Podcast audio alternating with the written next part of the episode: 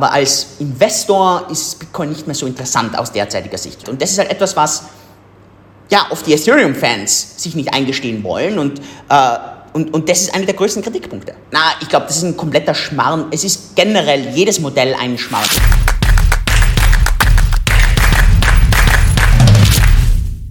Servus Leute und herzlich willkommen in einem brandneuen Video auf meinem Kanal. Mein Name ist Mario Lochner und ich bin heute zurück mit einem sehr spannenden Gast. Er ist der bekannteste Experte für Krypto und Blockchain im deutschsprachigen Raum. Servus, Julian Hosp.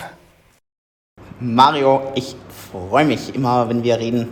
Ich ja, haben wir irgendwie äh, ja, irgendwie danach ziemlich Action, ja. ich freue mich, äh, dass du endlich auf meinem neuen eigenen Kanal zu Gast bist. Äh, ist Zeit geworden. Gratuliere übrigens, finde ich echt cool. Super, super cool, ja. Super cool. Starten wir gleich rein. Natürlich müssen wir über Bitcoin und Co. reden. Wir werden natürlich auch über Ethereum vor allem reden und auch noch was Spannendes zum Thema äh, Deflation. Jetzt fangen wir gleich mal an. Ähm, ich habe natürlich auch auf deinen Kanal geschaut, kann ich natürlich allen nur empfehlen, die sich für Krypto und Co. interessieren. Da hast du zuletzt ja so ein bisschen Crash Crash-Prophet äh, gespielt, sage ich mal. Ich habe oft das Wort Crash gelesen und auch Bitcoin äh, 10.000. Also natürlich äh, weiß ich, dass es äh, bei den Thumbnails gerne mal auftaucht.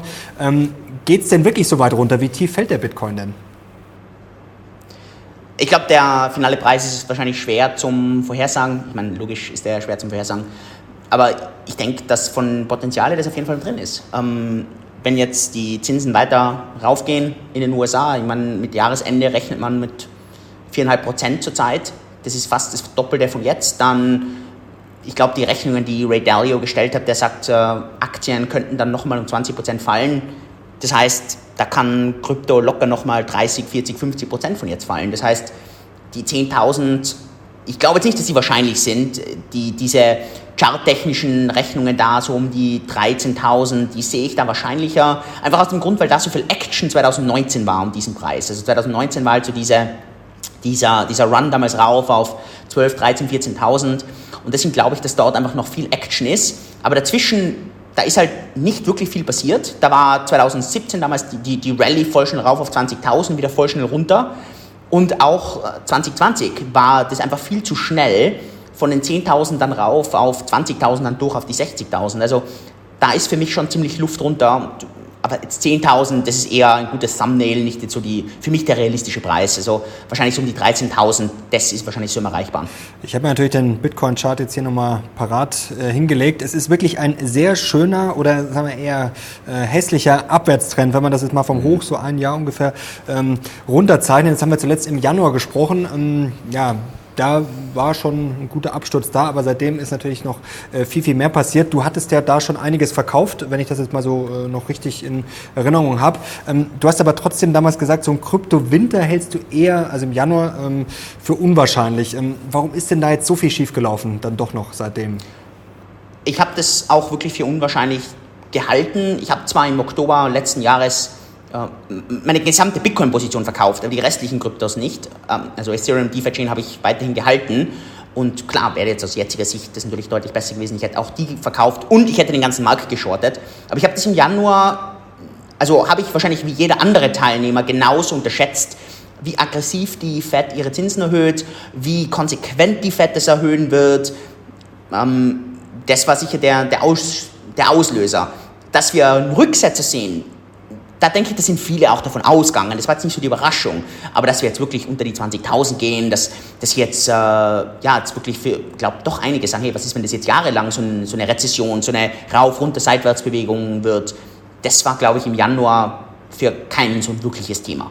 Ja, ich glaube, das haben viele unterschätzt. Also ich, ich habe mir natürlich unser Gespräch auch nochmal angeschaut. Also äh, ich habe auch äh, gesagt, dass, dass da vielleicht das Überraschungspotenzial nach oben ist. Also da hat sich jetzt natürlich dieses Jahr äh, einiges getan, was du damals aber sehr gut prognostiziert hast. Du hast damals gesagt, viele Wale überlegen rauszugehen wenn das mit der Inflation halt hartnäckig bleibt. Ähm, vielleicht kannst du uns noch mal ganz kurz erklären, weil viele denken ja, ja, eigentlich ist ja Bitcoin so ein bisschen angetreten gegen das Fiat-Geld, um dieses Inflationsproblem oder sagen wir mal dieses Gelddruckproblem auch äh, zu lösen durch diese begrenzte Anzahl. Aber warum ist denn die Inflation jetzt trotzdem so gefährlich oder so schädlich für Bitcoin und Co?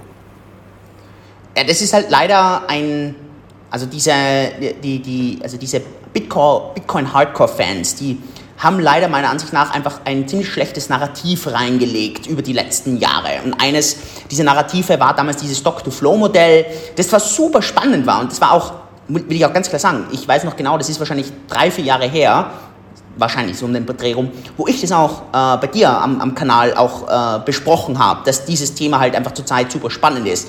Aber es ist absolut unmöglich, dass ein Modell den Preis vorhersagt.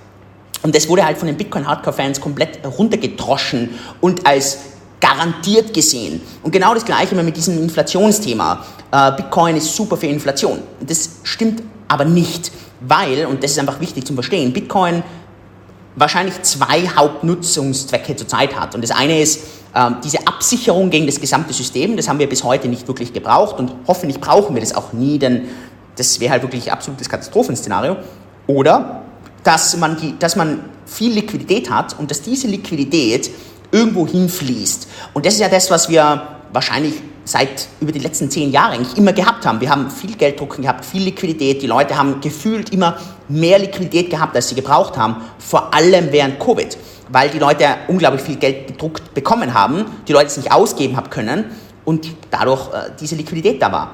Und jetzt, wo die wirkliche Inflation da ist, weil halt diese Vermögenswerte verkauft werden und jetzt Konsumgüter tatsächlich gekauft werden. Und man sieht ja, was ist wirklich gestiegen? Was war das einzige Investment über die letzten 12, 24 Monate, mit dem man heute noch im Plus wäre? Das sind Rohstoffe. Also die wirklichen Inflationsschützer, die, die sind ja Rohstoffe. Und die sind im Plus. Das heißt, ein Inflationsschutz ist Bitcoin garantiert nicht, weil die Leute einfach zurzeit eine gefühlte Liquiditätskrise haben, nicht eine gefühlte zusätzliche Inflation. Das ist ja auch etwas, was ich Anfang des Jahres gesagt habe. Ich gesagt habe, wenn die Inflation weiter raufgeht, und ich will auch sagen, ich habe das nicht erwartet, dass wir so hohe Inflation sehen.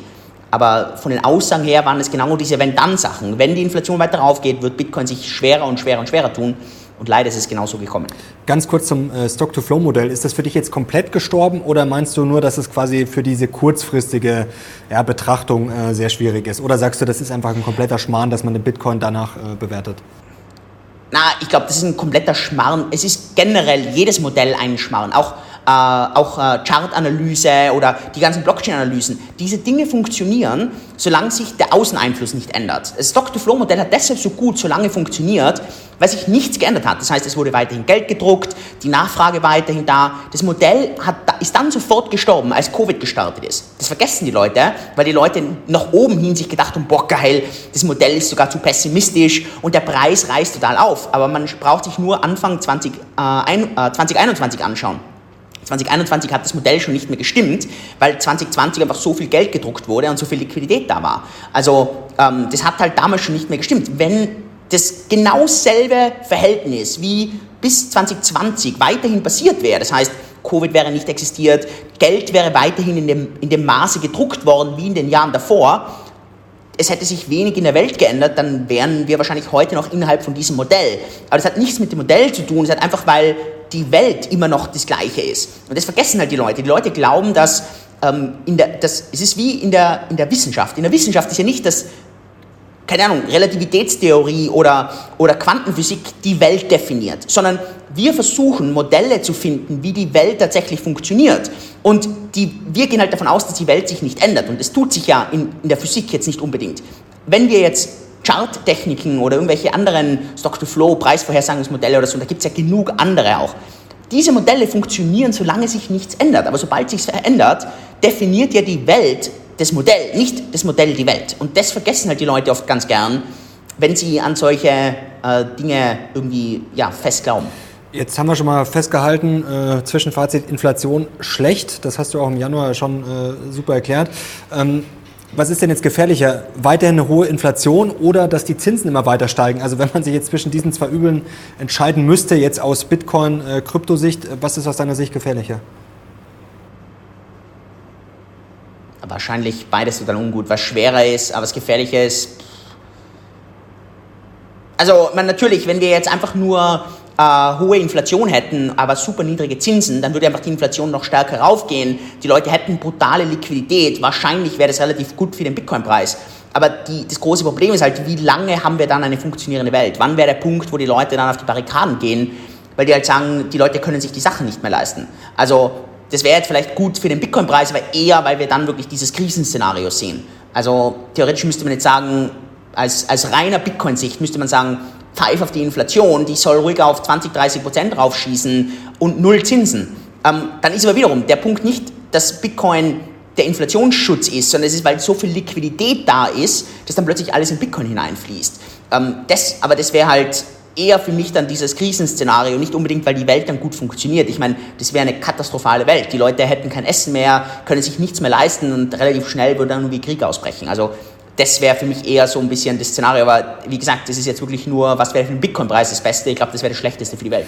Also die Zinsen werden jetzt weiter steigen. Also der Weg ist ja relativ klar. Also dass es die FED jetzt ähm, ernst meint und man sieht es ja auch, die Inflation kommt jetzt nicht so schnell runter. Also kann man davon ausgehen, du hast vorher schon gesagt, 4,5 Prozent äh, bis Jahresende. Das wäre jetzt wirklich keine große Überraschung. Ja, zwischen 4 und 4,5. Ja, ja. 4, zwischen 4 und 4,5. Ja. Ähm, also es klingt jetzt so dann schon danach, dass du eher noch ja, pessimistisch bist und abwartest. Also wann würdest du denn wieder einsteigen? Also wie weit muss der Bitcoin noch fallen, dass du sagst, okay, jetzt, jetzt kann man wirklich beruhigt kaufen, jetzt kann man nichts falsch machen? Ich, ja, ich denke, das ist super schwer, das auf den Preis festzumachen, okay. oder? Sondern, also man darf jetzt nie irgendwie, also es ist eines der gefährlichsten Dinge zu sagen, bei welchem Preis kauft man, bei welchem Preis verkauft man, sondern man muss die Umstände sehen, oder? Und die Umstände, die ich jetzt sehen würde, gern, sehen gern würde für einen, eine für den Punkt, wo ich sage, okay, jetzt werden diese Risk-on-Assets wieder interessant. Das ist eher, wenn Inflation wieder runtergeht, also wenn wir von einer unter Anführungszeichen normalen Inflation wieder sprechen und wenn die Zinsen dann wieder langsam runtergehen und irgendwann werden die Zinsen auch wieder langsam runtergehen. Und in dem Moment werden die Leute spürbar ruhiger, die Leute werden spürbar das Gefühl haben, es wird jetzt alles wieder funktionieren, die Leute haben wieder Geld, sie haben wieder ein bisschen mehr Vertrauen in das Ganze und das ist dann der Punkt, wo ich dann wieder hergehe und sage, okay, lass mich wieder aggressiv in Kryptowährungen investieren.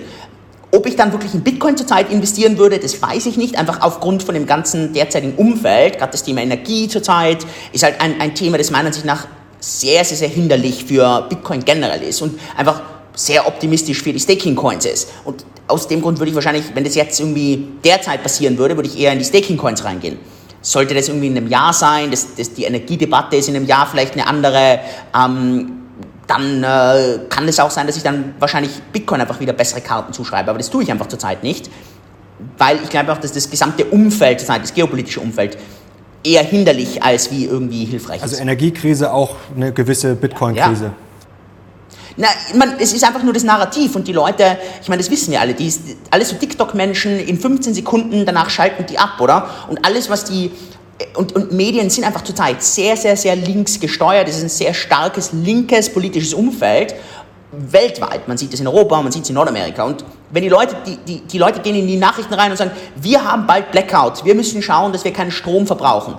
Deshalb ist Bitcoin schlecht. Und 95% der Menschen hören dann nicht mehr weiter, die denken nicht weiter, ist dieser Strom wirklich jetzt so, konkurriert der jetzt mit dem Strom vom Lichtschalter, konkurriert der mit dem Strom von der Heizung? Oder ist es vielleicht ein ganz anderer äh, Peakstrom, der da verwendet wird? Und das, da hören die Leute nicht mehr hin. Und äh, aber das ist das Narrativ, das zählt. Und wenn jetzt da irgendwie eine, stell dir vor, da kommt jetzt ein Konzern zurzeit im deutschsprachigen Raum oder auch in Amerika, der jetzt irgendwie hergeht und sagt, hey, ähm, wir kaufen jetzt Bitcoins. Ich meine, die werden links und rechts boykottiert von dieser ganzen Presse. Der einzige Konzern, der sich das zurzeit leistet in Amerika, ist MicroStrategy. Und da muss man halt sagen, wie erfolgreich sind die tatsächlich mit dem. Ähm, es ist überschaubar, dieser Erfolg, oder? Aber die meisten anderen Konzerne, schaut man, schaut man sich Tesla und so weiter an, die sind alle mittlerweile weg davon. Und also ich glaube selbst äh, die ganzen Spenden, äh, Greenpeace und so weiter, sind alle weg von dem. Ich glaube, Wikipedia hat aufgehört, Bitcoin-Spenden anzunehmen. Teilweise total irrational, oder? Aber einfach weil dieser, dieser Druck ähm, von, von diesem Energiethema einfach immer wieder aufkommt. Und die Leute hören nicht hin, die schauen nicht auf die Details, sondern hören nur, ah, Bitcoin verbraucht zu viel Strom, Bitcoin ist schlecht, okay, deshalb nicht Bitcoin. Also wenn man es mal... Klar, das wird sich auch wieder ändern, aber das ist einfach zurzeit da und als guter Investor verliebt man sich nicht in sein Investment. Als, gutes, als guter Investor versteht man, dass man die Wellen reitet und für mich ist einfach zurzeit nicht die richtige Welle, die Bitcoin-Welle derzeit zu reiten. Jetzt kann man natürlich sagen, jetzt ganz polemisch kann man nicht sagen, eigentlich läuft gerade alles schief, was schief laufen kann, was natürlich langfristig dann vielleicht wieder eine Chance ist. Also ja, ich höre gerade bei dir auch wenig. Vollkommen. Also das Thema, das wird sich auch irgendwann werden die Leute das satt haben, oder? Das, das ist das Wechsel, das ist ja alles, es ist ja nie eine ein, es ist ja immer alles ein bisschen ein Pendulum, oder? Man sieht es ja auch politisch. Man sieht dann, man sieht, manchmal wird es ein bisschen rechts, wird es ein bisschen links und das ist ja immer absolut okay. Es ist ja dieses, dieses Pendeln, dieses Schwingen, oder? In Amerika sieht man es oft am allerbesten, wenn in, bei den Wahlen, wo Demokraten, Republikaner wo das immer so ein bisschen hin und her wechselt, oder? Ähm, und das wird bei Bitcoin genauso sein. Ich glaube halt einfach, dass aus, also Stand jetzt ist einfach das Pendulum eher nicht so attraktiv für Bitcoin. Vor zwei, drei Jahren war es unglaublich attraktiv für Bitcoin. Und jetzt ist einfach dagegen. Das ist ja jetzt nichts irgendwas, das ist ja nichts problematisch. Ganz im Gegenteil. Als guter Investor ist das ja das, was du willst, oder? Schlechte Investoren wollen keine Volatilität. Gute Investoren lieben Volatilität. Die Profis, die sagen, hey, umso mehr Volatilität, umso besser. Äh, die Leute denken immer, dass äh, Rendite von Risiko kommt. Das stimmt nicht. Rendite kommt von Volatilität. Und jetzt müssen wir uns überlegen, woher kommt die Volatilität? Wenn die Volatilität aus erwartenden Faktoren kommt, dann ist es fantastisch wenn Volatilität wegen Risiko kommt, also Risiko bedeutet, ich habe Dinge, die ich nicht berechnen kann. Ich, ich habe irgendwas noch übrig, wo ich nicht genau weiß, was passiert. Das ist hochgefährlich. Aber gute Investoren, die verstehen, dass Rendite von Volatilität kommt und lieben Volatilität. Jetzt ist die Frage dann, wo der Turnaround herkommt. Kann es vielleicht sogar bis zum ja, Richtung Halving 2024 im Mai ähm, kann sich ziehen wahrscheinlich, oder? Du hast es vorher gesagt, also solange ich die Zinsen noch steigen. Dass das ich glaube auch, dass das, das wahrscheinlichste, die wahrscheinlichste Timeline ist. Also das wäre zurzeit so ein bisschen meine Erwartungshaltung. Ähm, ich glaube, dass einfach noch viele Leute sich hoffen, dass das irgendwie nächstes Jahr passiert und das denke ich nicht, sondern äh, 2024 Halving, das wird ein ja, ziemlich starkes Narrativ bringen und da steht für mich auch eine gute Chance, zum Beispiel, dass dann ein Bitcoin-ETF dann irgendwie reinkommt. Kann natürlich sein, dass der irgendwie nächstes Jahr kommt, aber da sehe ich einfach total ein bisschen wenig Momentum. Aber das wären so die, die Punkte. Und dann kann das wieder relativ schnell gehen. Und wir haben das ja gesehen. Ich meine, Bitcoin kann dir wirklich die, die, die, die Haut vom Körper fetzen, wie das Ding abgeht. Und das auch mit wirklich viel Volumen. Also das ist jetzt nochmal was anderes, ob du von 1000 Milliarden auf 2000 Milliarden raufgehst oder ob du einfach nur von 10 Milliarden auf 20 Milliarden raufgehst. Und, und da ist Bitcoin einfach echt brutal und das fetzt einfach wie eine Welle über alles drüber. Jetzt ist die Frage, du hast gerade schon von den Staking-Coins gesprochen. Also was wären denn da jetzt eher deine Favoriten, wenn du sagst, der Bitcoin äh, ist vielleicht gerade nicht äh, das, was du jetzt unbedingt nehmen würdest? Ja, ich meine, die üblichen Verdächtigen. Ich meine, jetzt hat äh, Ethereum letzte Woche gemerged, hat erfolgreich rüber geswitcht. Äh, da kam es äh, zu einem ziemlichen Abverkauf. Also da war Ethereum wirklich unter den großen Coins der absolute Verlierer jetzt für die letzten sieben Tage. Das hat halt hauptsächlich auch damit zu tun gehabt, dass sicher große Erwartungen waren und dann waren einige dann ein bisschen enttäuscht, dass eigentlich eigentlich hat sich nichts geändert, außer das Konsensusmodell und die vergessen halt, wie schwer das war zum Updaten. Und es waren halt dann einige Miner, die plötzlich überhaupt nicht mehr profitabel waren, die halt jetzt nicht mehr gewusst haben, was tun und ihre Ether-Bestände einfach verkauft haben. Und das hat einfach zu einem Abverkauf geführt. Aber also alle Gespräche, die ich jetzt irgendwie über die letzten Tage auch im Hinblick zum Merger mit Leuten geführt habe, da gab es wirklich niemanden, der irgendwie an einen anderen Coin zur Zeit gedacht hat zum Investieren als Ethereum. Und dann, ich meine, man braucht sich eh nur die Top 10 anschauen. In den Top 10 gibt es eh nichts anderes als Stablecoins, Bitcoin als einzigen Proof-of-Work-Coin oder Staking-Coins. Es gibt eh nichts anderes. Also es ist dann ziemlich egal, welchen Lieblingscoin man hat. Jetzt lass, lass, wenn wir jetzt XRP noch wegnimmt, wo es äh, wo ein, was ein sehr, sehr zentralisiertes Konsensmodell ist. Aber alle anderen sind äh, eigentlich Staking Coins. Und dann hängt es halt nur mehr davon ab, glaubt man an den Coin, findet man den Coin spannend, ähm, und das sind wahrscheinlich so die, die wichtigsten Punkte. Aus derzeitiger Sicht, wenn mich einer, also ein, ein Investor, der einfach recht, der ein absoluter Newbie ist, Krypto-Newbie ist und so weiter, der fragt, wie würde man so ein Portfolio zu sein aufteilen? Ich hätte vor, wahrscheinlich vor einem Jahr noch gesagt, 50-50 Bitcoin, Ethereum und wahrscheinlich würde ich jetzt eher hergehen und sagen 75% Ethereum, 25% Bitcoin. Bitcoin würde ich jetzt überhaupt nicht einfach komplett auf Null runterschrauben, das macht überhaupt keinen Sinn. Bitcoin ist immer noch der sicherste Coin. Es, es gibt keine Upgrades, die irgendwie bei Bitcoin bevorstehen, gibt keine Veränderungen. Es ist super unwahrscheinlich, dass Bitcoin jetzt irgendeinen Fehler macht, der für Bitcoin komplett ein K.O.-Kriterium ist. Bei Ethereum gibt es immer wieder Sachen. Ethereum braucht noch einiges an Upgrades. Das muss die Gebührenstruktur noch verändern, die Skalierung muss verbessert werden. Das sind alles Dinge, die Bitcoin theoretisch nicht braucht. Und deshalb, das macht halt Bitcoin extrem sicher. Aber als Investor ist Bitcoin nicht mehr so interessant aus derzeitiger Sicht. Also würdest, Kann sich wieder ändern. Also ist das jetzt eine kurzfristigere Perspektive oder sagst du sogar, würdest du jetzt die These aufstellen, dass Ethereum ja, Bitcoin überholt? Vielleicht sogar. Also wenn Bitcoin, äh, wenn Ethereum keinen Fehler bei den Upgrades macht, keinen Fehler bei den Merchern macht, äh, dann ist äh, Ethereum auf jeden Fall das bessere Investment auf die nächsten zehn Jahre und wird auch den Platz 1 von Bitcoin auf die zehn Jahre ablösen. Also auf zehn Jahre bin ich mir da sehr, sehr, sehr, sehr, sehr, sehr, sehr, sehr, sehr, sehr sicher. auf die nächsten 12 Monate, auf die nächsten 24 Monate, kann so viel passieren. Und man muss auch sagen, Ethereum hat einfach viel Fehlerpotenzial, ehrlicherweise. Ähm, und das sind alles Dinge, die halt super gefährlich sind. Aber auf 10 Jahre, wenn Ethereum nicht den großen Fehler macht, dann hat auf rein wegen dem Nutzen von Ethereum, der Nutzen von Ethereum ist einfach fünfmal so, zehnmal so groß als wie der von Bitcoin. Viel leichter für die Leute zum Verstehen. Ähm, ich verstehe schon, dass die, die, die Bitcoin-Hardcore-Fans hergehen und sagen, ja, das ist aber Hard Money und das ist, äh, und, und das ist digitales Gold. Das verstehe ich alles. Aber das versteht der Otto-Normalverbraucher nicht. Äh, ich habe dieses, also äh, ich habe so ein Gedankenbeispiel auf Twitter gepostet, da hackelt es die Leute komplett aus, wenn man so ein Gedankenbeispiel postet. Bin ich hergegangen und habe gesagt, okay, stell dir vor, alle G20-Staaten gehen her und sagen, weißt du was, wir nehmen den Bitcoin Fork, also den Bitcoin Code, komplett gleich. Wir halten an den Regeln fest. Wir machen einen kompletten fairen Mining-Start, der startet an dem und dem Tag. Jeder kann minen. Das heißt, das ganze, die ganzen Bitcoin-Miner können sich, können dort einfach ganz normal weiter minen dort. Es wird ein offiziell anerkanntes Zahlungsmittel. Der Konsens wird genau gleich gebildet wie bei Bitcoin. Und wir starten aber komplett von Null. Es gibt absolut keinen rationalen Grund, warum dieser Code, der von Null startet, nicht den derzeitigen Bitcoin komplett ersetzen würde. Komplett. Der würde 99% der gesamten Kaufkraft bekommen. Es gibt überhaupt keinen Grund. Weil wenn die Leute dann hergehen und sagen, ja, aber der ist ja komplett zentralisiert kontrolliert, das stimmt überhaupt nicht. Denn das wäre sozusagen genau das Gleiche, wenn du sagst, es darf kein einziger Staat Bitcoins kaufen oder es darf kein einziger Staat irgendwie äh, bei Bitcoin meinen. Überhaupt nicht. Also das sind also so Punkte, die total schwierig für die Leute einfach zum Akzeptieren sind in diesem, in diesem Beispiel.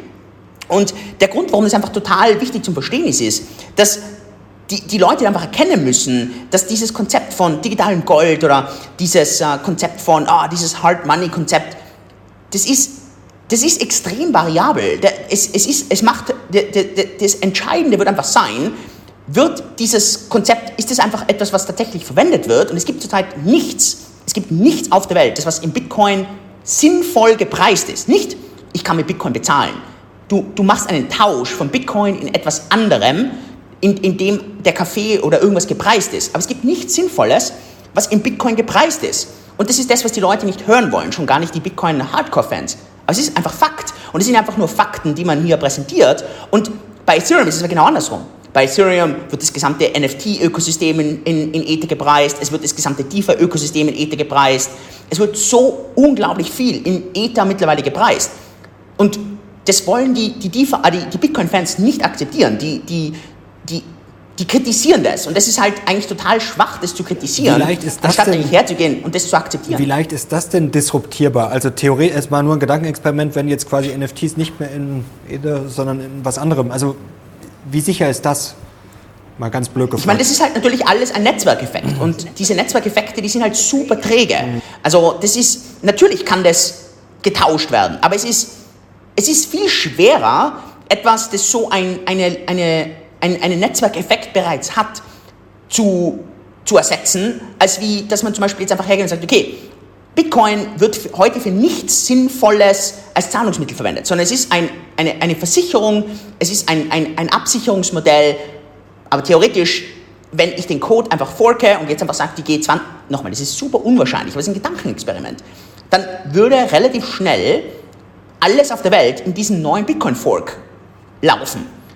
Bei Ethereum ist es unwahrscheinlich, aber dafür hat zum Beispiel Ethereum ein riesen, riesengroßes Problem, das zum Beispiel die ganzen Ethereum-Fans immer abstreiten. Das will ich, ich will auch, also was, mit dem sich die Leute so schwer tun, meiner Ansicht nach, ist, dass man eben sich nicht in einem Investment verliebt, sondern dass man hergeht und sagt, was sind Stärken, was sind Schwächen.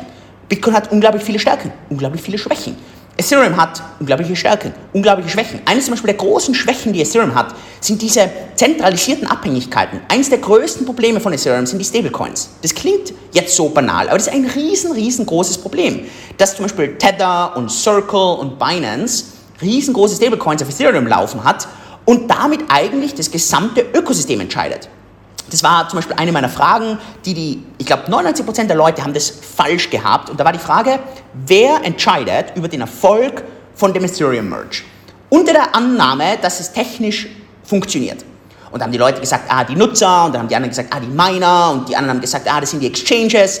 Das sind alles nicht, sondern es waren die Stablecoins. Und es war das Entscheidendste, dass die großen Stablecoin-Provider wie Circle und Tether sich für den Proof-of-Stake-Fork ausgesprochen haben. Aber das ist total brutal. Das ist eigentlich die größte Schwachstelle, die Ethereum hat und ist auch die einfachste Angriffsstelle. Also für einen Staat und für eine zentralisierte Einheit. Und das ist halt etwas, was ja, oft die Ethereum-Fans sich nicht eingestehen wollen und, äh, und, und das ist einer der größten Kritikpunkte. Ähm, Tether, da hatten wir auch beim letzten Mal drüber gesprochen, also da hast du dir ja richtig große Sorgen gemacht, also ähm, dass das ja. wirklich mal komplett äh, hochgeht, dass uns das komplett um die Ohren fliegt. Wie groß ist denn das Risiko? Du hast ja gerade angesprochen nach wie vor. Ähm, Im April hat es ja auch richtig schlimm ausgesehen. Also da war es ja auch wirklich, dass mal ein kurzer T-Pack dann stattgefunden hat und da gab es dann richtig Shitstorm für Tether. Äh, aus Stand jetzt, äh, September, glaube ich, und ich glaube auch, dass das wahrscheinlich nicht so also ich glaube, dass wir da alle ein bisschen richtigen Rieche gehabt haben, dass Tether schon einiges an Probleme hat. Aber Tether hat sich offensichtlich ziemlich gerichtet. Ähm, also wenn man diesen, diesen Attesten oder Attestaten vertrauen kann, das sind keine Audits, sondern das sind Attestate, das sind so Snapshots, Stand, wann auch immer. Und ich glaube, denen kann man einigermaßen gut vertrauen. Dann sollte das Thema Tether mittlerweile ein unwichtigeres Thema geworden sein. Ist nicht jetzt Risiko null, aber ich glaube, in den ganzen Risiken, die da sind, ist wahrscheinlich Tether mittlerweile ein relativ irrelevantes Risiko geworden. Jetzt vielleicht nächstes Zwischenfazit, vielleicht für auch alle, die jetzt nicht ganz so tief drin sind. Also aus deiner Sicht Ethereum einfach ja, viel mehr Nutzwert als Bitcoin in der Praxis, vor allem in ja, der realen oder auch digitalen Welt. Ähm, wenn ich das jetzt mal so ganz einfach richtig erklärt habe. Ähm, kannst du vielleicht diesen Merch nochmal erklären, ganz kurz für die Leute, die vielleicht denken, ja, habe ich vielleicht schon mal gehört, aber ich weiß ehrlich gesagt äh, nicht wirklich, was das ist. Ähm, auf einem dezentralen, in einer dezentralen Welt muss ja irgendwie, müssen ja neue Daten in diese Datenstruktur gefügt werden. In einer zentralisierten Welt kann das eine einzige Partei, die Firma oder wer auch immer, also die kann einfach die, die Datenbank updaten. In einem dezentralen System brauchst du irgendeinen Kostenfaktor, der das erlaubt. Weil wenn das keinen Kostenfaktor hätte, dann kannst du eine sogenannte Cybel-Attacke fahren. Da kreierst du einfach ganz, ganz, ganz viele Fake Nodes und die stimmen dann sozusagen komplett fake ab. Das heißt, du hattest hier eine komplette Attacke von diesem System. Und aus dem Grund hat Satoshi in wirklich genialer Weise damals 2008 definiert, dass damit du ein Stimmrecht hast in diesem dezentralen System, musst du eine, eine mathematische Aufgabe lösen, einen, einen Hash praktisch rückwärts rechnen. Und das erlaubt dir ein Stimmrecht zu bekommen. Das führt dazu, dass diese ganzen Leute diese komplett unnützen mathematischen oder, oder Rechenleistungen machen. Das sind im Prinzip einfach nur irgendwelche rechnerischen Aufgaben machen. Das kostet unglaublich viel Energie. Ähm, die Alternative dazu ist, dass man hergeht und sagt, ähm, man muss nicht diese rechnerischen Aufgaben machen, sondern man braucht Coins in diesem System. Es gibt nur eine limitierte Anzahl an Coins zu jedem Zeitpunkt und aus dem Grund kann das nicht eine unlimitierte Anzahl an Fake Notes sein. Und das nennt sich Staking. Und weil du diese Coins hinterlegst, hast du ein automatisches Stimmrecht. Und die Schwierigkeit bei Ethereum war, Ethereum hat genauso 2015 äh, als Proof of Work Chain wie Bitcoin gestartet, ist gewesen, dass man rüberwechselt und in so ein Proof of Stake Konzept rüberwechselt. Und das, was Ethereum gemacht hat, und da wurde halt Ethereum auch total dafür kritisiert, ist, dass Ethereum eine sogenannte Difficulty Bomb eingebaut hat. Das heißt also eine Schwierigkeitsbombe in den Code. Und das bedeutet, dass die Schwierigkeit zu meinen exponentiell angestiegen ist. Das heißt, es wurde immer schwieriger, diese mathematischen Rechenaufgaben zu lösen oder eigentlich per Zufall zu finden. Und irgendwann wurde man dazu gezwungen, nicht mehr zu meinen, sondern dass diese neuen Blöcke anhand von den Stakern jetzt gewählt werden. Und dieses Rüberspringen wurde auf einen terminalen Block dann äh, festgelegt oder auf einen terminalen Zustand. Und in diesem Zustand mussten alle diese, dies, diesen neuen Konsens sozusagen akzeptieren. Und das war sozusagen diese technische Schwierigkeit. Es wurde genauso kritisiert, dass eigentlich ursprünglich hier ganz viele neue Updates rein hätten sollen. Sachen, die zum Beispiel Transaktionsgebühren runtergebracht hätten oder Sachen, die irgendwie mehr Leistung gebracht hätten.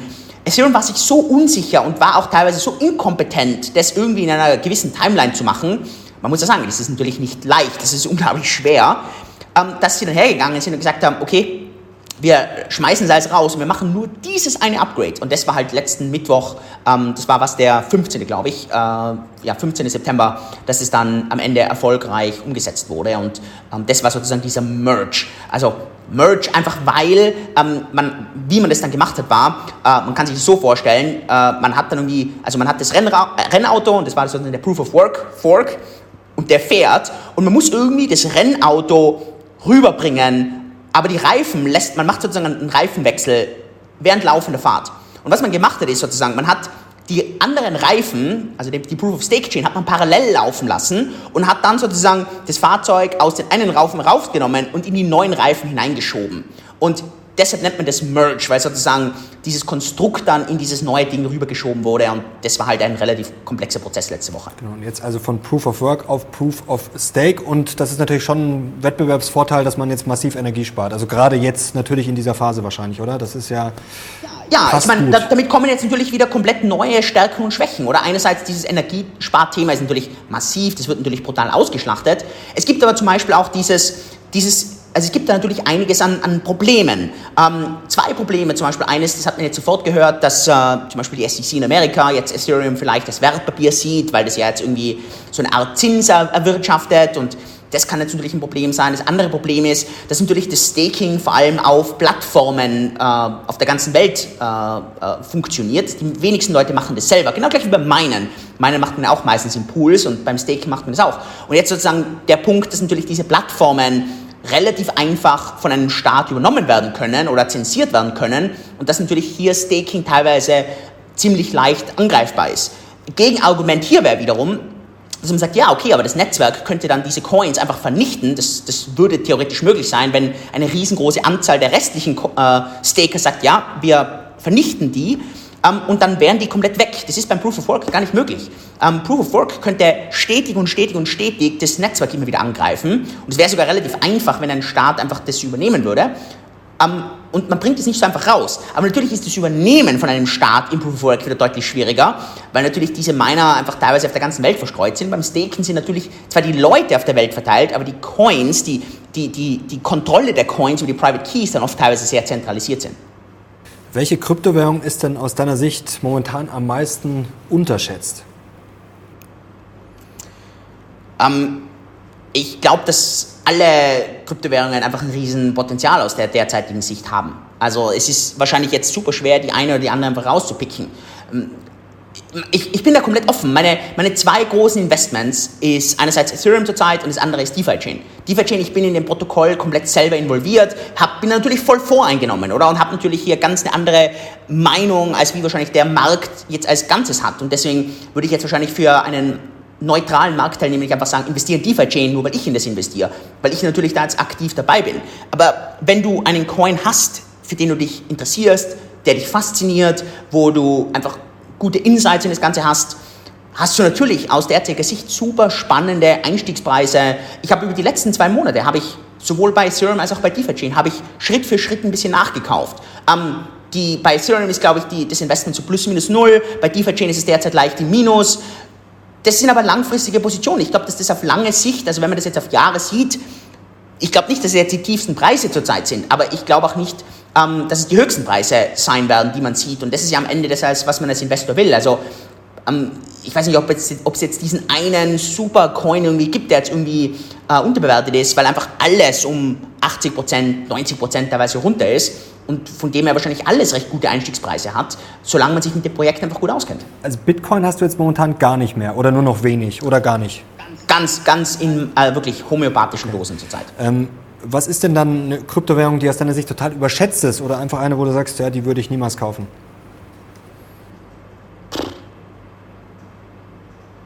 Boah, ich weiß nicht, also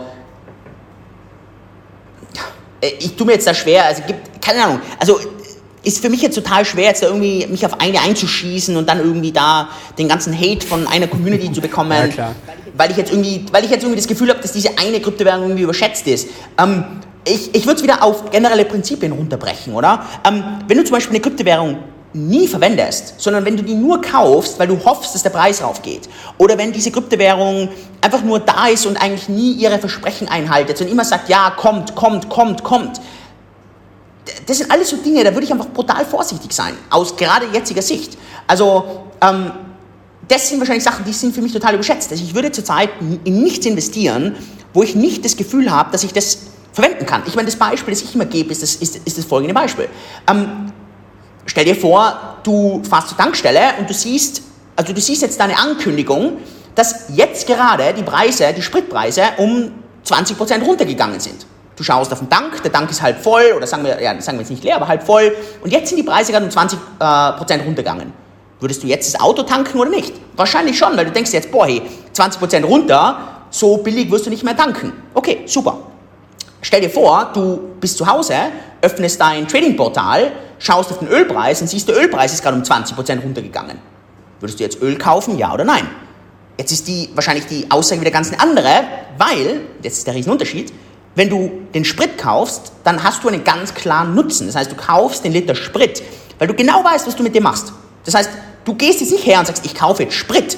Und der Grund, warum ich den Sprit kaufe, ist, weil ich fahre jetzt heim und daheim mache ich eine kleine neue Tankstelle auf und versuche jetzt meinen Sprit irgendwie an Nachbarn zu verkaufen. Das machst du nicht. Sondern du fahrst es mit dem Auto.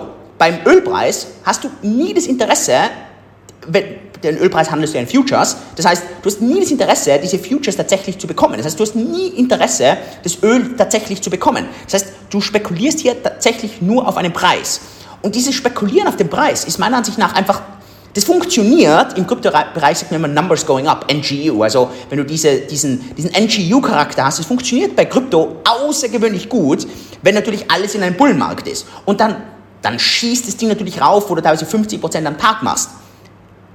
Aber wenn wir dieses, diese Phase nicht sehen, wir sehen die Phase nicht zurzeit, dann würde ich wirklich nur in Dinge investieren, wo du sagst, und ein, ein, Freund von mir sagt immer einen schönen Ausdruck, der Grund, warum er so gerne in Wein investiert ist, weil im schlimmsten Fall sauft er ihn selbst. Und das ist für mich immer so dieses schöne Beispiel, wenn man sozusagen in Kryptowährungen zurzeit investiert, die man tatsächlich selber verwenden kann, dann ist es zurzeit eine richtig, richtig gute Zeit. Und in Phasen, wo einfach das ganze Ding nach oben schießt, ist es eine gute Zeit, einfach nur auf den Preis zu spekulieren. Das würde ich zurzeit nicht. Was mich nur interessieren würde, wie du sonst jetzt gerade noch investierst, denn im Januar bist du ja auch durchaus mal auf Aktien umgeschwenkt. Du ähm, hast gesagt, gerade Cashrich und Co. Ähm, wie ist das denn bisher gelaufen? Denn das Aktienjahr war ja bisher nichts geändert, ja. auch nicht. Äh, also ich habe nichts geändert. So ich bin in super langweiligen, soliden Cashflow-Aktien drinnen, in den tatsächlich super langweiligen Aktien, Berkshire, Apple, also diese ganzen riesengroßen Konzerne, die einfach Geld wirklich sorry für den Ausdruck, scheißen, weil die einfach so brutal Cashflow-positiv sind. Ich habe unglaublich viel Cash gehabt Anfang des Jahres. Prozentuell ist dieses Cash natürlich massiv angestiegen. In der Menge ist es jetzt nicht unbedingt angestiegen.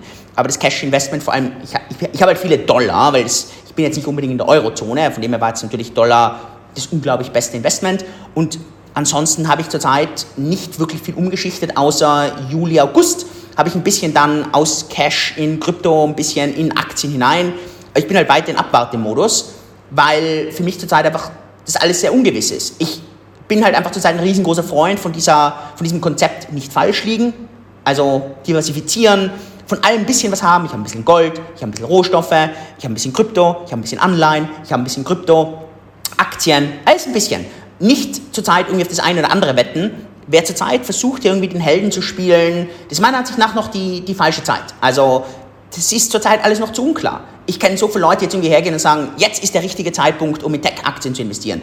Uh, jetzt kommt Deflation, jetzt muss man in Anleihen investieren. Jetzt kommt, jetzt kommt die Hyperinflation, jetzt muss man in Edelmetalle investieren. Das ist, das ist für mich alles Heldenszenario zurzeit. Das ist total, totaler Irrsinn. Also das ist, ja, selbst den Markt zu shorten. Ich meine, man kann sich zurzeit anschauen, äh, Markt zu shorten, Put-Optionen ist zurzeit auf All-Time-High-Kosten im Vergleich zum Portfolio. All-Time High. Das heißt, das ist, wenn, wenn, du diese glorreiche Idee jetzt hast, den Markt zu shorten oder Put-Optionen drauf zu kaufen, okay, willkommen in einem der most crowded Trades zurzeit. Das heißt, deine Kosten sind einfach unglaublich hoch. Unglaublich. Und das, das, das darf man nicht vergessen. Das heißt ja nicht, die, die Wette beim Investieren ist ja nicht unbedingt, ob du richtig liegst, sondern die Wette liegt, ist vor allem darin, ob du etwas auf etwas wettest, was der restliche Markt nicht erwartet. Das macht Investieren ja so schwer. Investieren ist ja nicht unbedingt, dass das eintritt, was du glaubst, sondern du musst etwas erkennen, bevor es der Markt erkennt. Oder dass du etwas erkennst, was mehr ist, als der Markt erkennt oder weniger. Und das macht es so deutlich schwerer. Ähm, und das, also nur weil jetzt der Markt, also zum Beispiel der Punkt, okay, jetzt kommt zum Beispiel heute in ein paar Stunden, wir nehmen jetzt das auf, bevor die Fed ihr Announcement macht, also wenn du es natürlich anschaust und du weißt, das Fed-Announcement hat natürlich einen riesen Unterschied. Ähm, oder wenn dann im November die, die, Zins, Zins, die Zinserhöhung kommt. Es kann natürlich die Zinserhöhung jetzt kommen und im November kommen und vielleicht reagiert der Markt bullish. Und das hat nichts mit den Zinsen zu tun, sondern einfach, weil der Markt zurzeit wahrscheinlich schon so bearish ist, so pessimistisch ist. Das ist genau das, was wir im Juli gesehen haben. Im Juli haben wir diese Rallye gesehen, nicht weil alles so gut ist, sondern weil der Markt plötzlich da war, aufgewacht ist und gesagt hat, hey, so schlimm ist es jetzt eigentlich gar nicht. Also wir haben jetzt wirklich schon gedacht, das ist alles schon tot, aber das ist es ja gar nicht. Und bam, der Markt hat die volle Rallye hingelegt und wir hatten einen der besten Julis aller Zeiten. Und das darf man halt nicht vergessen. Und ich glaube, dass das halt wichtig ist in, in, in dem derzeitigen Investmentumfeld. Hast du super auf den Punkt gebracht. Ich finde es momentan auch schwierig, dass man schon den Leuten klar macht, dass es halt einfach momentan schwer ist. Also das ist klar undurchsichtig. Ähm, auf der anderen Seite, dass man natürlich mit dem Short, äh, du hast gerade schon gesagt, habe ich neulich auch im, im Briefing erzählt, ähm, dass es sauteuer ist, dass sehr viele drin sind und das ist natürlich auch mal so eine Schwierigkeit, wenn alle auf den Crash lauern, ja, dann kommt er oft nicht. Auf der anderen Seite, wenn man sich die ganzen Probleme anschaut, da würde mich jetzt mal deine ähm, persönliche Einschätzung interessieren und was du auch hörst. Du sprichst ja auch mit vielen Leuten hinter den Kulissen. Stichwort Rezession. Jetzt muss man natürlich unterscheiden zwischen, du äh, bist jetzt gerade in Singapur oder bist ja, lebst ja dort. Ähm, das ist natürlich ein himmelweiter Unterschied zwischen Singapur, Europa, USA, China, was es alles momentan gibt. Aber trotzdem, ähm, wie sehr wird denn diese Rezession reinknallen? Denn es gibt ja schon einige Anzeichen dafür, auch in den USA, ähm, dass es da richtig düster werden könnte. In Europa natürlich sowieso. Also ich gehe davon aus, dass es nächstes Jahr tatsächlich passieren wird. Ähm, das ist für mich eigentlich so dieses absolute Killer-Szenario, vor allem in Amerika. Amerika ist ja so ein absoluter Immobilienmarkt eigentlich. Also das sind ja ganz viele Leute, die sagen, die ganze amerikanische Wirtschaft stützt sich eigentlich auf den Immobilienmarkt. Ist ganz anders als in Europa. Und wenn der Immobilienmarkt wirklich tatsächlich zu einem Crash führt, wie 2008, dann äh, werden wir die massive Kündigungswelle sehen. Wenn wir die massive, äh, ist auch ganz, ein ganz interessanter Zahlen-Daten-Faktenpunkt. Äh, Zahlen, Faktenpunkt. Wir haben zurzeit all-time low, all-time low an Arbeitslosigkeit in Amerika. Zumindest seitdem wir die, also kann natürlich sein, dass wir das vor 200 Jahren irgendwie noch mal anders gehabt haben, aber die letzten, ich glaube, 75 Jahre, also irgendwie Weltkrieg und so weiter, also wirklich ganz, ganz, ganz viel hier eingerechnet, noch nie so eine niedrige Arbeitslosenzahl wie derzeit. Ja, brummt, kann man natürlich sagen, ja, das ist. Ja, man kann jetzt natürlich sagen, das ist alles nur, weil es ein bisschen irgendwie, weil die Leute halt sich nicht arbeitslos melden und, und, und so weiter.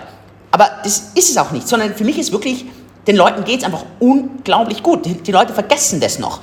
Aber die Leute geht es so gut äh, und es dreht sich jetzt und dann geht es relativ schnell. Und jetzt kommt der interessante Zahlenpunkt, Datenpunkt. Immer wenn die Arbeitslosenrate so niedrig ist und sich danach zum Schlechteren bewegt, haben wir ausnahmslos, absolut ausnahmslos, ich kann dir danach, ich schicke dir nach auf WhatsApp oder per E-Mail oder was du willst, schicke ich dir den, den Datenpunkt dazu. Kannst du sonst im Video einblenden oder irgendwie unten verlinken und so weiter. Es ist wirklich brutal. Zu 100% haben wir danach eine massive Rezession. Massivst.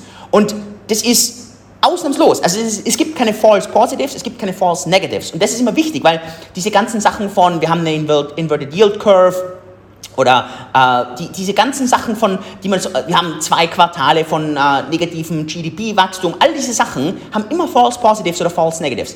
Dieser Datenpunkt von Arbeitslosenrate, der dann schwenkt, ist zu 100% korrekt gewesen. Und ehrlicherweise, ich weiß nicht, was du denkst, was der, was der Grund sein könnte, aber ich glaube halt einfach auch, dass in dem Moment der ganze Markt so gesättigt ist, es geht allen viel zu gut, die Leute sind viel zu optimistisch und dann ist es wie so ein, so ein Dominospiel wo dann relativ schnell diese Phase dann kommt, wo die Unternehmen anfangen, ein paar Leute zu kündigen, weil die, Leute, weil die ein paar Leute kündigen, plötzlich geht der Konsum extrem ratzfatz zurück, das führt wieder zu noch weniger Umsatz, die Unternehmen fangen noch mehr zu kündigen an und dann kommt diese brutale Welle. Und das ist halt immer eines dieser, dieser ja, absolut wilden Punkte, der mich ziemlich schockiert hat, als ich den jetzt gesehen habe, ähm, ja, zu diesen Arbeitslosenzahlen in Amerika. Problem ist, momentan kommt natürlich einiges zusammen. Also von Krieg bis Energie bis, ja, dass China im Dauerlockdown ist. Also das ist ja auch das Problem. Es ist, man weiß ja gar nicht mehr, wo man anfangen, wo man aufhören soll. Ähm, jetzt hast du noch einen äh, interessanten Thread vor kurzem auf Twitter gemacht. Und zwar hast du äh, da geschrieben, dass ähm, ja, zu viel Geld nicht unbedingt zu Inflation führt, sondern zu Deflation führen kann. Vielleicht wollen wir da noch kurz drüber sprechen. Das war sehr interessant. Jetzt werden einige, du hast es auch schon im Tweet, Tweet beschrieben, erstmal lesen, bevor man gleich hier ein Judgment abgibt oder gleich schreit. Werden einige daheim auch sagen, wie, soll das denn gehen? Aber jetzt haben zum Beispiel Elon Musk hat auch schon mal gesagt, Deflation ist durchaus möglich. Katie Wood, gut, die lag jetzt jüngst öfter mal daneben, aber die hatte auch durchaus schon mal recht. Also da gibt es ja auch einige Stimmen. Vielleicht kannst du uns das kurz erklären, was da dein Gedankenexperiment war. Ja, der, der Tweet stammt halt, weil mich das so ein bisschen stört, dass einerseits die eher linksgerichteten Leute einfach hergehen und sagen, Geld äh, drucken hat überhaupt nicht mit Inflation zu tun. Und dann aber hast du natürlich die eher rechtsgerichteten oder natürlich auch die ganzen Kryptofanatiker, die dann hergehen und sagen, ja, Gelddrucken führt immer zu Inflation. Und es stimmt aber beides per se nicht, sondern es ist ein ganz, ganz, ganz wichtiger Punkt, woher dieses Geld kommt, wie dieses Geld kommt und, und wie das ganze Geld in das Ökosystem kommt. Und das Gedankenbeispiel dahinter ist das folgende. Stell dir vor, ähm, es gibt ein, in der Welt, damit man einfach einfache Zahlen verwendet, nur eine Million Euro. Und es gibt eine gewisse limitierte Anzahl an Waren und Services, genauso wie das hier ist. Das heißt, die sind alle mit dieser eine Million Euro äh, bepreist und das ist sozusagen der, der Preisindex zurzeit. Jetzt stell dir vor, man verdoppelt dieses Geld, das heißt, die Europäische Zentralbank geht her und sagt, es gibt jetzt plötzlich eine weitere Million Euro. Wenn du jetzt hergehst und die ganzen Bitcoin-Fanatiker fragst, was passiert jetzt? Dann sagt jeder, oh ja, es wäre jetzt Inflation, die Preise verdoppeln sich. Aber das stimmt überhaupt noch nicht, weil wir haben noch nicht mal gesagt, was mit dieser Million Euro passiert. Wenn ich jetzt diese Million Euro, und das ist jetzt natürlich der, der wichtige Punkt, so wie während Covid einfach den Leuten gebe, dann ist absolut essentiell, wer bekommt dieses Geld zuerst, wie wird dieses Geld verteilt. Aber am Ende kann ich mir ziemlich sicher sein, dass wir danach eine ziemlich brutale Inflation haben, weil wenn einfach jeder plötzlich eine Million Euro mehr hat, dann sind jetzt plötzlich zwei Millionen Euro im System. Es ist aber keine extra Produktion, es ist niemand produktiver. Ganz im Gegenteil, wir haben das sogar bei Covid erlebt, wir haben plötzlich weniger Waren, weniger Dienstleistungen gehabt. Das hat natürlich diesen Effekt brutal verstärkt. Aber jetzt stell dir das Gegenbeispiel.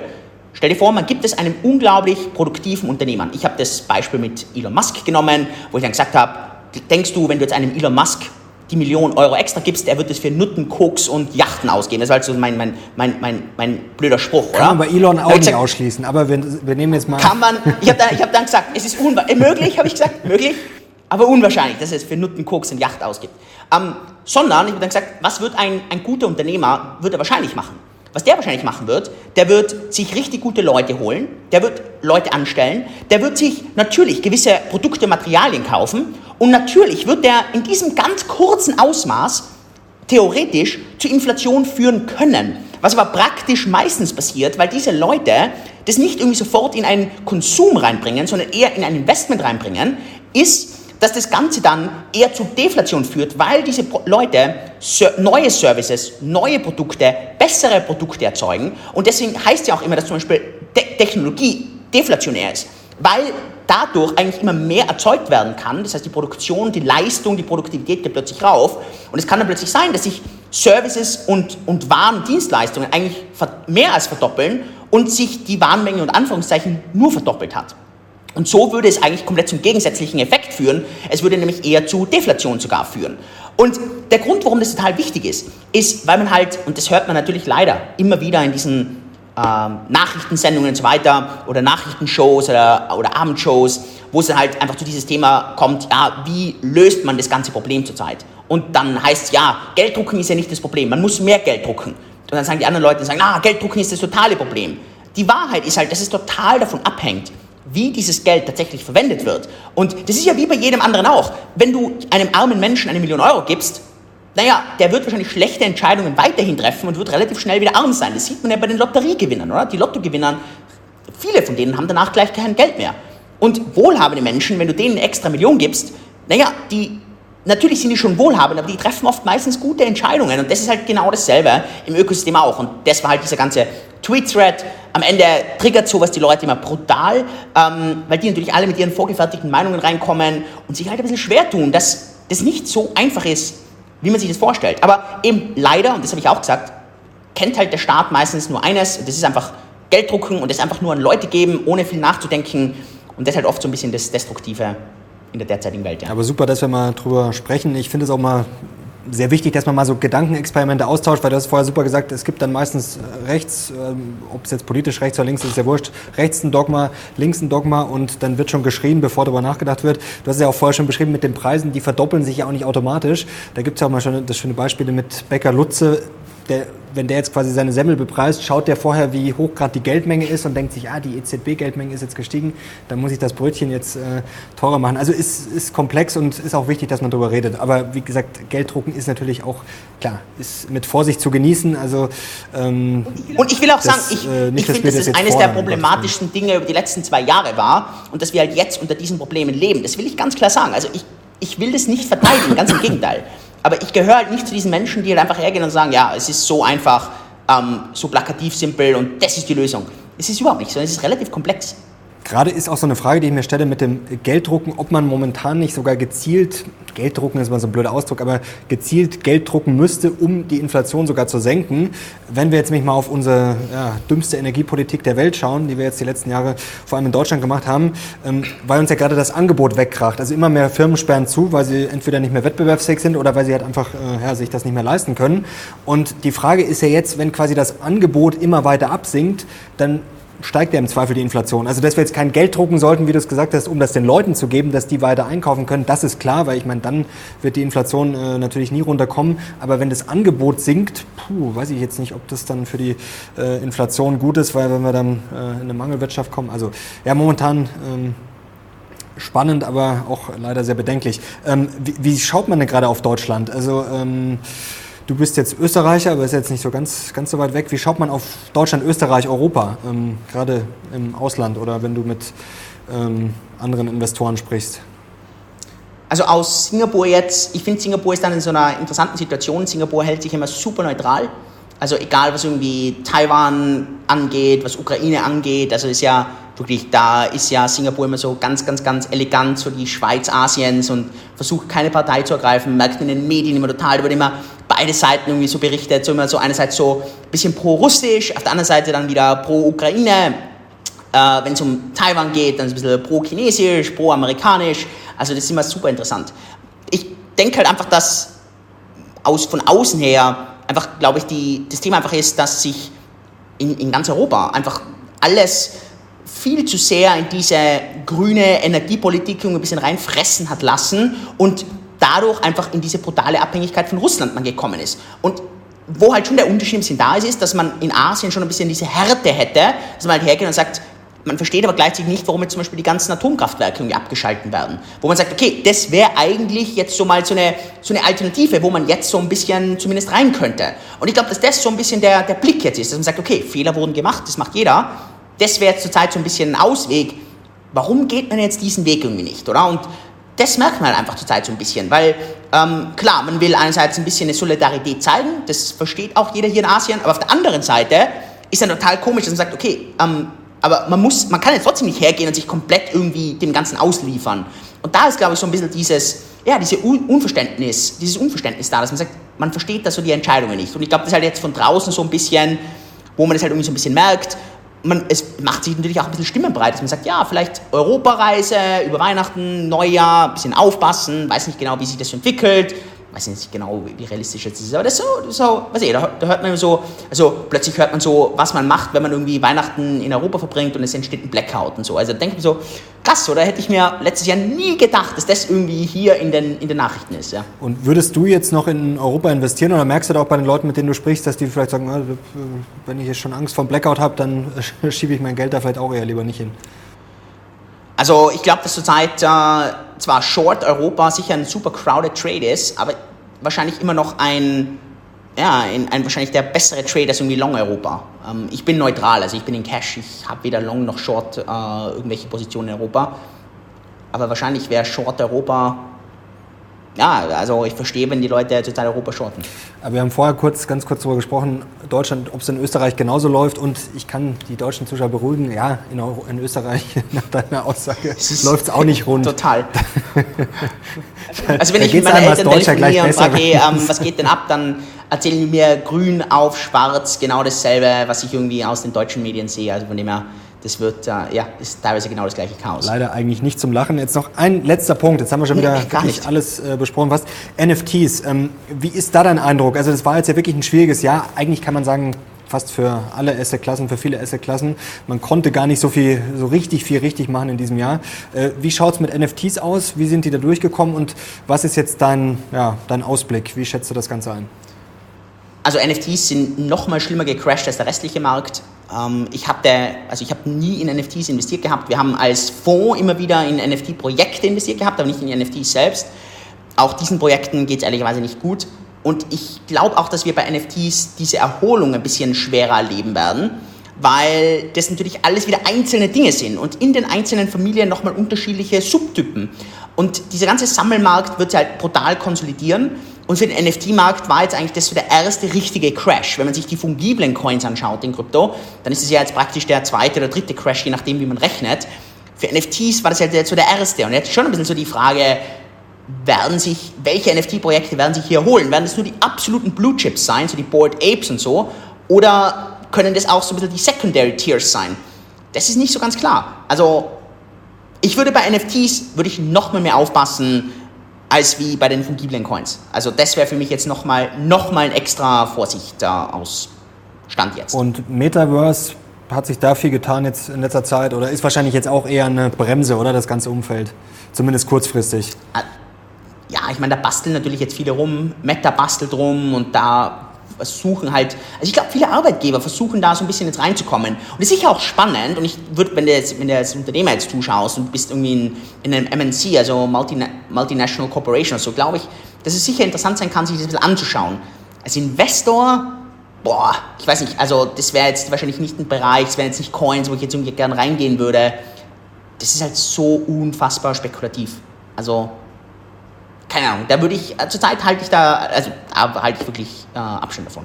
Also Learning für heute, ähm, Ethereum. Learning and Building, also Build, Building, bauen und drüber lernen, ich glaube, das ist eine fantastische Zeit. Äh, also das Investieren in dem Bereich der Zeit her, das ist ja, das ist ja wirklich Lotteriespiel. Mhm. Und Ethereum ist aber dein neuer Favorit, das kann man so auf jeden Fall. Ja, ich glaube, dass Ethereum einfach zurzeit wahrscheinlich von den, von den ja, erwartbaren Investments wahrscheinlich so der, der Favorit unter allen zurzeit ein bisschen ist. Würde ich jetzt 0% Bitcoin machen? Nö. Aber äh, aus, aus jetziger Sicht, also vielleicht vor drei Jahren hätte ich gesagt eher 75% Bitcoin und 25% Ethereum und das hat sich für mich jetzt einfach gedreht. Und logisch, in einem Jahr vielleicht dreht sich wieder. Aber das, also, wenn sich die, die darunterliegenden Fakten ändern, muss sich die Meinung ändern. Und das, da, da tun sich die Investoren, glaube ich, schwer. Schwer tun sich die Investoren, die Meinung zu ändern, wenn sich die Fakten ändern und gleichzeitig ändern sie gerne oft die Meinung, obwohl sich die Fakten nicht ändern. Und das ist halt, ich, beides ist total schwer. Ähm, und zurzeit hat sich für mich geändert und aus dem Grund ändere ich da absolut die Meinung zurzeit. In einem Jahr, glaube ich, kann sich viel ändern. Ich hoffe, es dauert nicht ein Jahr, bis wir uns wieder sprechen. Und wenn ihr Julian wieder sehen wollt, unbedingt Daumen nach oben. Mir macht es immer großen Spaß mit dir, Julian. Herzlichen Dank. Es freut mich super. Mario, danke, liebe Grüße. Danke dir, Grüße nach Singapur und Grüße an euch zu Hause. Danke fürs Zuschauen. Wie gesagt, wenn es euch gefallen hat und wenn ihr Julian wieder sehen wollt, gerne Daumen nach oben und gerne in die Kommentare schreiben. Danke dir, danke euch. Wir sehen jetzt raus. Ciao.